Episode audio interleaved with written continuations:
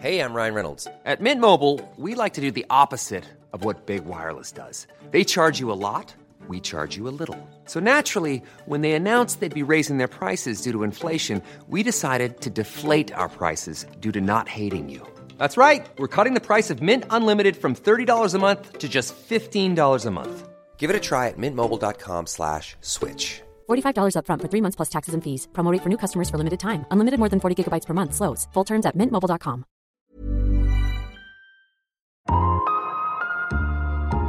Du musst dir vorstellen, und ich, ich äh, jetzt selbst reflektierend, äh, üb- Ach, tut mir leid, ich muss raus, mein Hund bellt. Kann ich? Ach, du, du hast doch jetzt von irgendwem den Hund. Also, Ich das habe ist jetzt doch. gerade eine Nadel in den Hund Du gesteckt. hast, du hast einen Hund instrumentalisiert, damit wir nicht erfahren, warum du vor 100 Jahren ein scheiß Chef warst. Psychohex. Leichter durchs Leben. Mit Claudia Konrad und Rolf Schmiel. Grüße auf die Joggingrunde, ihr Lieben, an den Bügeltisch, ins Auto oder ins Klo, wo auch immer ihr uns gerade hört. Cool, vielen Dank dafür. Rolf und ich freuen uns auf die nächsten Minuten mit euch. Ein paar Minuten mit vielen neuen Gedanken. Bist du bereit, dein Innerstes nach außen zu kehren, lieber Rolf? Ich glaube, es muss ja nicht immer gleich das Innerste nach außen sein. Also es, es klingt, ja, klingt ja schon ein bisschen nach unangenehm. Ich weiß gar nicht, was ich heute gegessen habe. Aber ich Das weiß finde ich nicht. Ich hatte, das meinte es mehr so mental, so. weißt du? Ja, äh, ich nehme dann Dinge zu wörtlich. Übrigens war das das große Problem von Klaus Kinski in Interviews. Hm, Viele unserer Hörer, die jünger sind, kennen den wahrscheinlich gar nicht mehr. Die kennen nur die Parodie, die es manchmal davon gibt. Aber der verzweifelte in Interviews, weil er Fragen wörtlich genommen hat. Und wenn man Fragen teilweise wörtlich nimmt, gibt es Antworten, Mhm. die alle total irritieren. Und das ist das Kinskireske am Schmiel, dass wenn eine Frage kommt, ich versuche sie bestmöglich zu beantworten. Und dabei entsteht manchmal Blödsinn. Aber heute habe ich mir vorgenommen, wir machen keinen Blödsinn, sondern wir machen eine richtig gute Psycho-Hacks, die jeden von euch, der heute hier zuhört, privat als auch beruflich ein Stückchen weiterbringen. Wir sind dabei und den heutigen Psychohack-Gedanken hat Christian hier reingetragen per Mail an podcast.psychohacks.de. Er ist, wie er schreibt, intensiver Podcast-Hörer und Zitat, freue mich über eure Beiträge, in denen ich etwas erfahre, etwas lerne und nachdenke. Genau das darf ich mit euch erleben und dabei viel, viel schmunzeln. Vorschlag von Christian.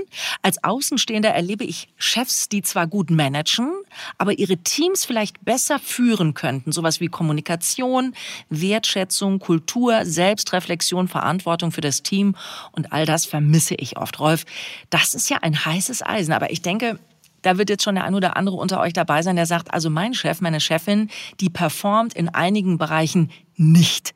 Jetzt wird dann das also auch gleich noch dünner. Gibt es überhaupt eine Möglichkeit, Rolf, derartige Kritik auf produktive Weise anzubringen, als Untergebener, sag ich mal? Also ich kann ja mal sagen, wie ich das als junge Führungskraft vor vielen Jahren selbst erlebt habe. Und das war jetzt nicht irgendwie der Wink mit dem Zaunpfahl, sondern da wurde ein ganzer Jägerzaun mir um die Ohren geknallt. Ähm, das heißt also, ich war, ich glaube, dass ich damals schon ein bisschen Ahnung von Psychologie hatte, aber von Management und Menschenführung überhaupt nicht und habe mich außerdem noch in meinem kleinen Erfolg, den ich damals hatte, der zum heutigen relativ unbedeutend ist, aber ich fand mich mega toll und habe mich dann auch noch ungeschickt verhalten. Und in dieser Zeit hatte sich meine damalige Mitarbeiterin, die Frau Strahl, die für mich verantwortlich war und direkt mit zugearbeitet hat, dann ein Herz genommen und hat dann mal montags morgens bei mir im Büro angeklopft und dann kam die so rein und die hatte dann morgens so ein leichtes Funkeln in den Augen, weil ich aber nicht wahrnahm, weil in ihren Händen hielt sie ein wunderschön verpacktes Geschenk. Dann kam sie mit dem Geschenk so auf mich zu und ich dachte in meiner damaligen narzisstischen Verblendung, es ist soweit. Meine Mitarbeiter bringen mir Opfergaben. Und dann kam ich so rein und überreichte dieses Geschenk und sagte noch, Herr Schmiel, vom ganzen Team für Sie. Und ich dachte so, fing das Geschenk auszupacken, merkte sofort, es fühlte sich an wie ein Buch, es war ein Buch, ich liebe Bücher. Und dann, als ich das Buch auspackte und den Titel las, war mir klar, in meinem Laden gibt's Veränderungsbedarf. Weil das Buch heißt und hieß, ich glaube, es gibt's immer noch im Handel, Mein Chef ist ein Arschloch, Ihrer auch.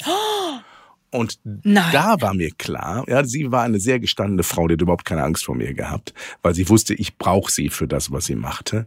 Sah sie, wie mir das Gesicht wirklich entglitt, aber es war die Grundlage mit massiven Anlauf, also mit massiver Provokation hat sie mich bewegt, tatsächlich über mich sozusagen ins Gespräch zu kommen. Das hat in unserer Beziehungsebene, in der Vertrautheit, die wir hatten, funktioniert. Ähm, aber das ist nicht der Psychohack des heutigen Tages. Kauft alle dieses Buch und geht es verteilen, weil das geht relativ schnell nach hinten los.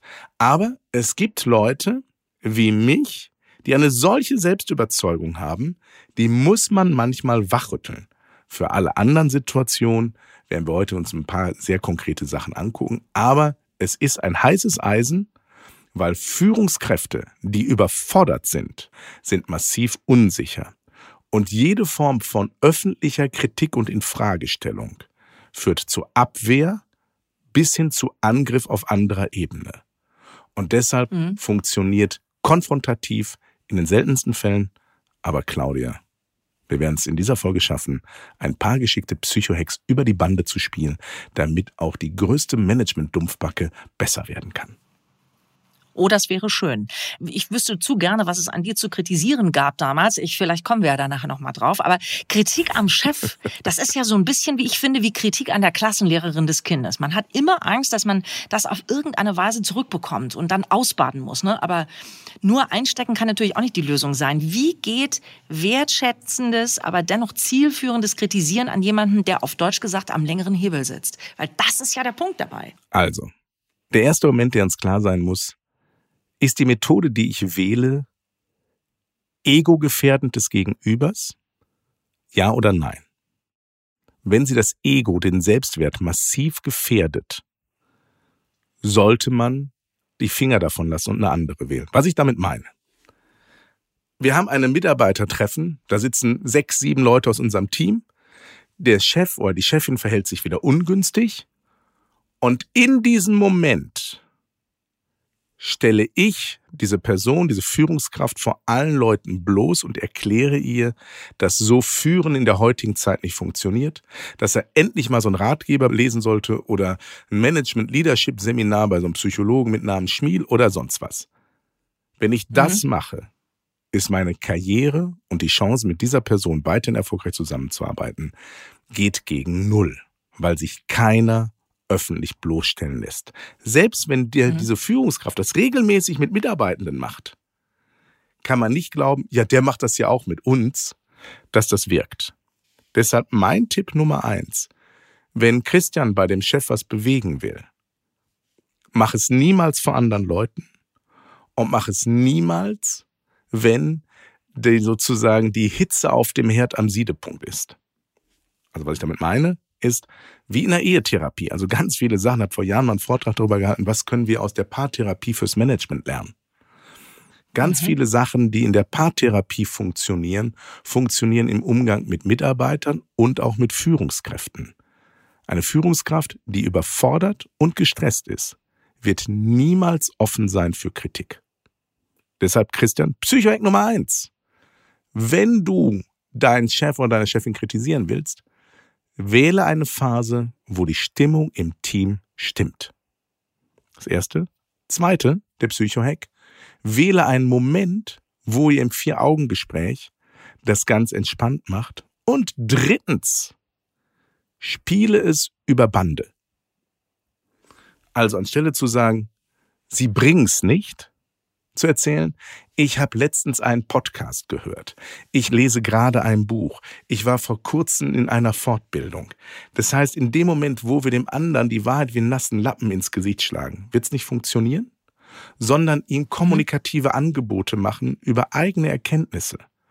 Wenn man das macht, ist die Bereitschaft deutlich größer, dass der andere über Möglichkeiten nachdenkt als wenn wir ins Gesicht schlagen. Das einzige Problem ist, du wirst nie dafür gefeiert werden, dass du der warst, der die Veränderung eingeleitet hat, sondern der Chef und die Chefin wird immer sagen, ja, ja, ich habe dann irgendwie so einen Podcast gehört oder das Buch gelesen und ich muss sagen, das hat wirklich was geworden, seitdem führe ich viel besser.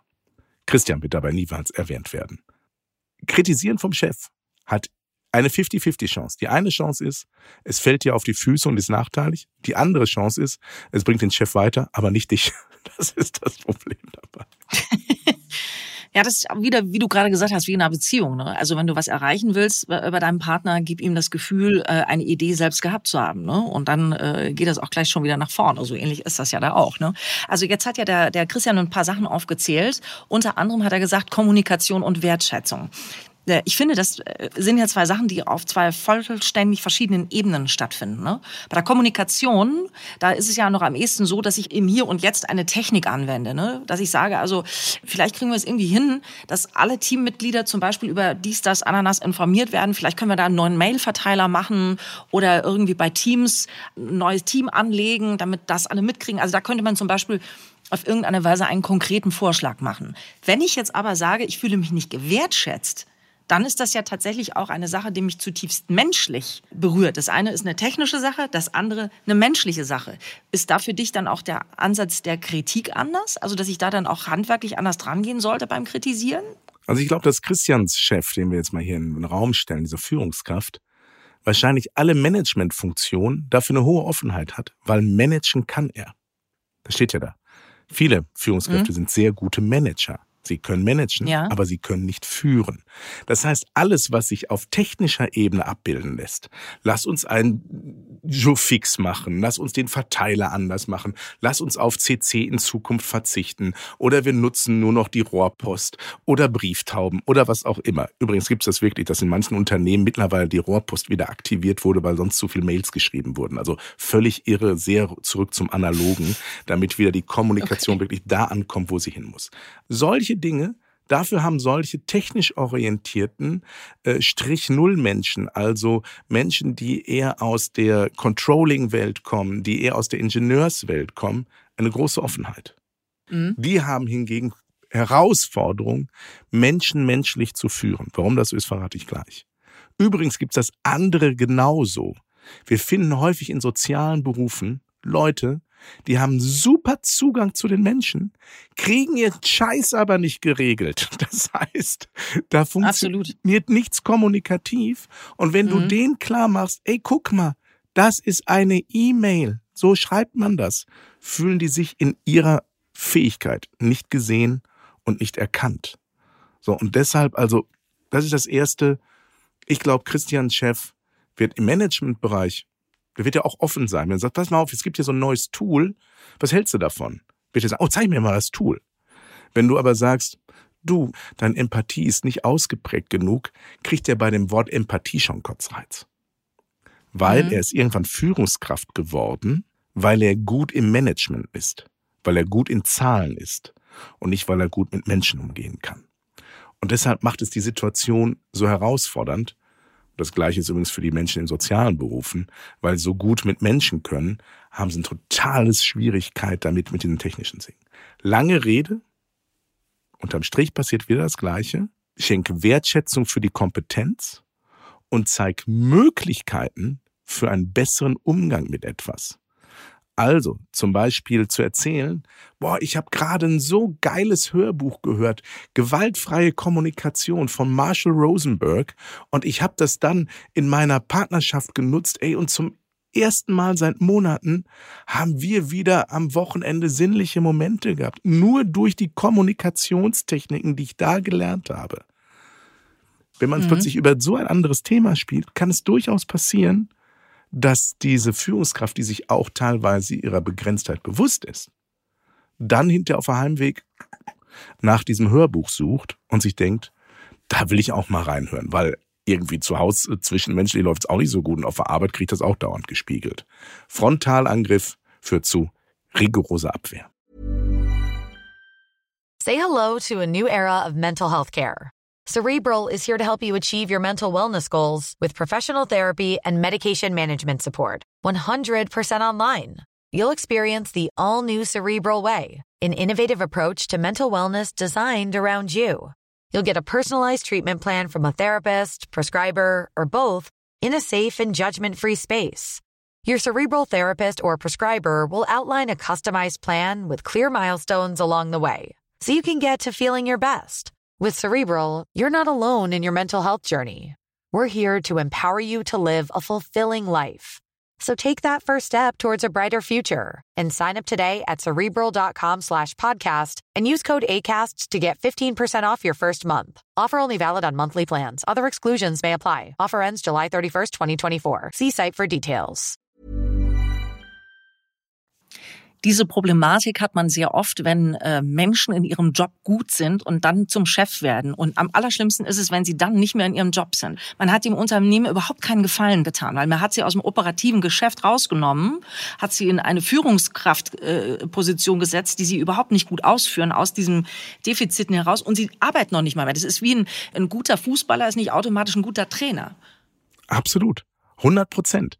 Und deshalb möchte ich... Äh alle dazu motivieren, die uns heute hören, erzählt euren Führungskräften von dieser lustigen, und mir geht es nicht um die Werbung, dass wir jetzt hier Werbung für uns machen, sondern nur über so eine Bande zu spielen. Erzählt von diesem lustigen Psychologie-Podcast, der macht voll Spaß und bringt das und das. Oder von irgendeinem Buch, whatever. Mir geht es darum, mhm. Menschen, die sich mit diesem Thema schwer tun, leichtfüßig diese Welt näher zu bringen, dass es mehr gibt als Strich Null. Weil im Moment habe ich eine Riesenhoffnung, dass wir eine Renaissance des Humanismus im Management erleben werden. Warum ist das so? Mhm. Du kannst alles digitalisieren, du kannst alles zu einer App machen, Menschlichkeit aber nicht. Und deshalb haben ganz viele Führungskräfte bewusst oder unbewusst, gerade seitdem jetzt hier ChatGPT nach vorne marschiert, totale Angst um ihre Jobs. Und ihnen wird klar, sie müssen im Bereich, wie man das in der Psychologie und Managementsprache sagt, im Bereich der Soft Skills ganz schnell nachlegen, weil sonst haben sie selber bald keinen Job mehr.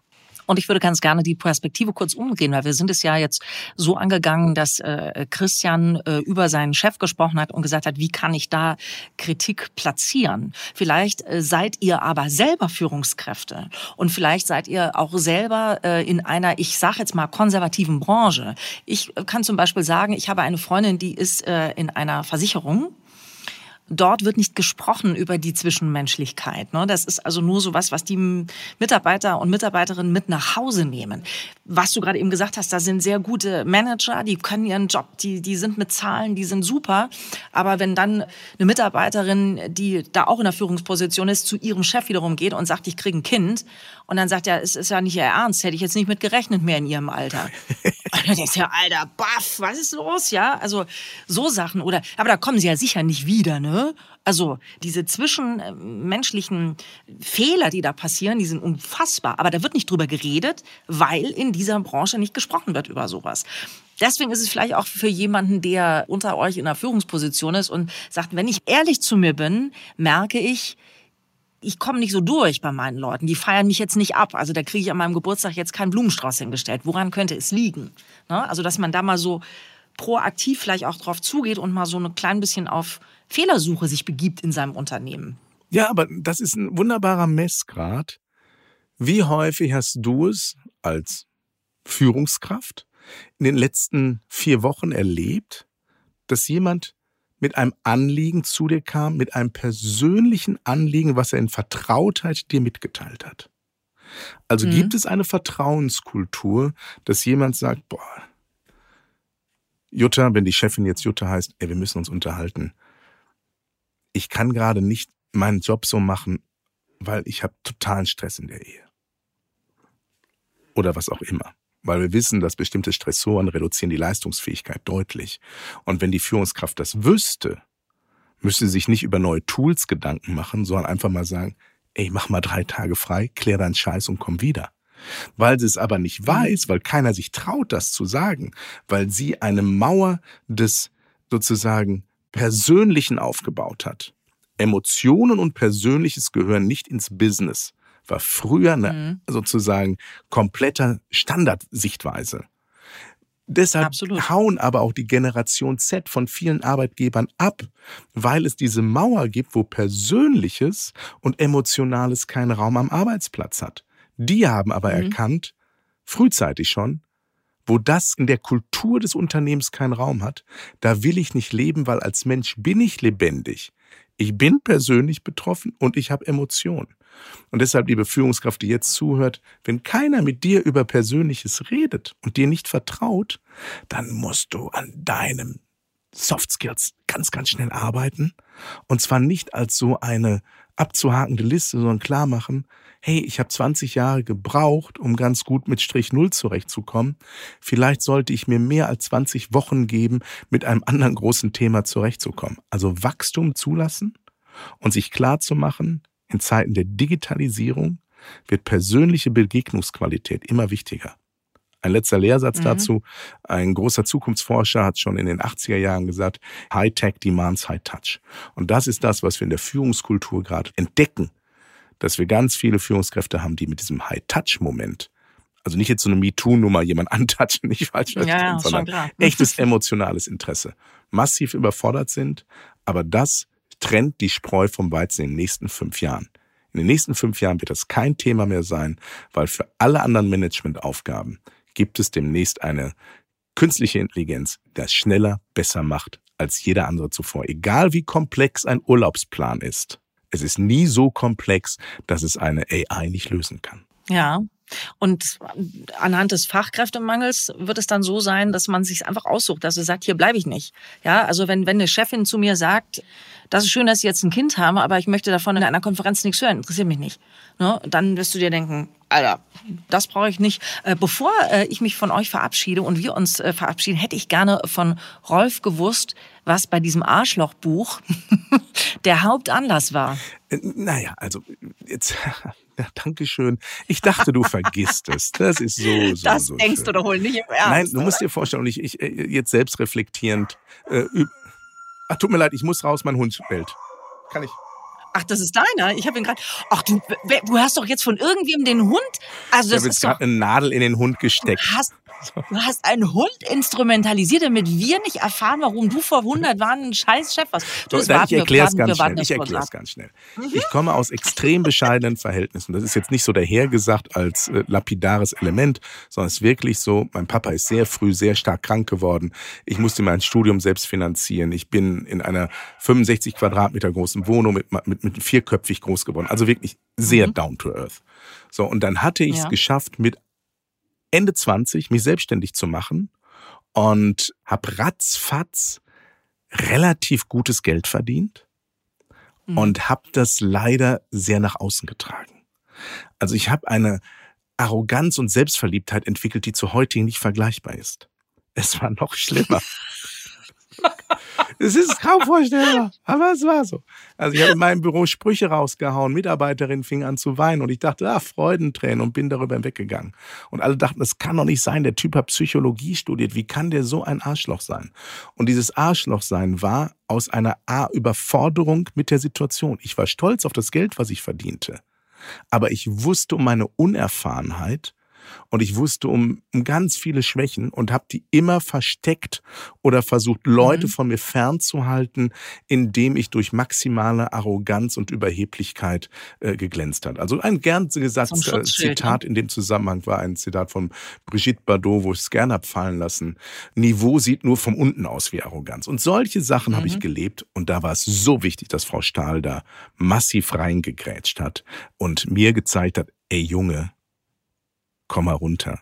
Ich glaube, du hast ganz andere Fähigkeiten und wir würden viel mehr Spaß miteinander haben, wenn du ein bisschen menschlicher würdest. Und der Satz mhm. hat auf Anhieb nichts gebracht, aber die Fastpleite, die dann kam, weil ich auch nicht nur Mitarbeiter, sondern auch Kunden verschreckt habe, die hat mir Demut gelehrt und dadurch konnte ich dann irgendwann ein besserer Mensch werden. Und dann habe ich noch ein paar Lektionen Lebenspech bekommen und nach all diesem Durchs, ja, Fegefeuer der Eitelkeit einmal durch müssen, das abgeflemmt zu bekommen, glaube ich, bin ich heute ein ganz possierliches Kerlchen. Ja, das finde ich allerdings auch. Frau Stahl ist eine mutige Frau. Das äh, zeigt ja auch wieder zu unserem Thema, was wir heute hatten, dass natürlich Mut dazu gehört, aber ähm, also es ist, ist eher das Gegenteil von über Bande spielen, was sie gemacht hat. Der hat einfach mehr den, den Kö durchs Gesicht gezogen. Weg mit der Bande, hat sie gesagt. Ja.